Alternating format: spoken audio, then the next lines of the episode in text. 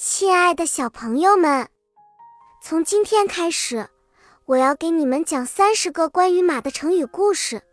这些故事会带我们穿越历史，非常的有趣。让我们开始吧。今天我要给你们讲一个成语，叫做“马不停蹄”。这个成语非常有趣，它跟古代的一个故事有关。在很久很久以前，有一个叫做玄奘的僧人。他非常有毅力，想要去西天取经。他骑着一匹马，日夜兼程，不停地赶路。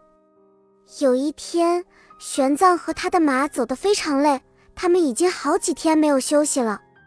但是玄奘非常坚定，他说：“我们不能停下来，我们要马不停蹄地赶到西天。”于是，他们又开始了漫长的旅程。虽然路途遥远，虽然困难重重，但是玄奘和他的马一直都没有停下脚步。他们翻过了高山，穿过了大河，经历了风霜雨雪，忍受了饥饿和寒冷，最后他们终于到达了西天，取得了真经。当他们回到东土的时候，人们都惊讶于他们的毅力和勇气。于是。人们就用“马不停蹄”来形容那些一直努力前进、不停歇的人。小朋友们，这个成语的来源是不是很有趣呢？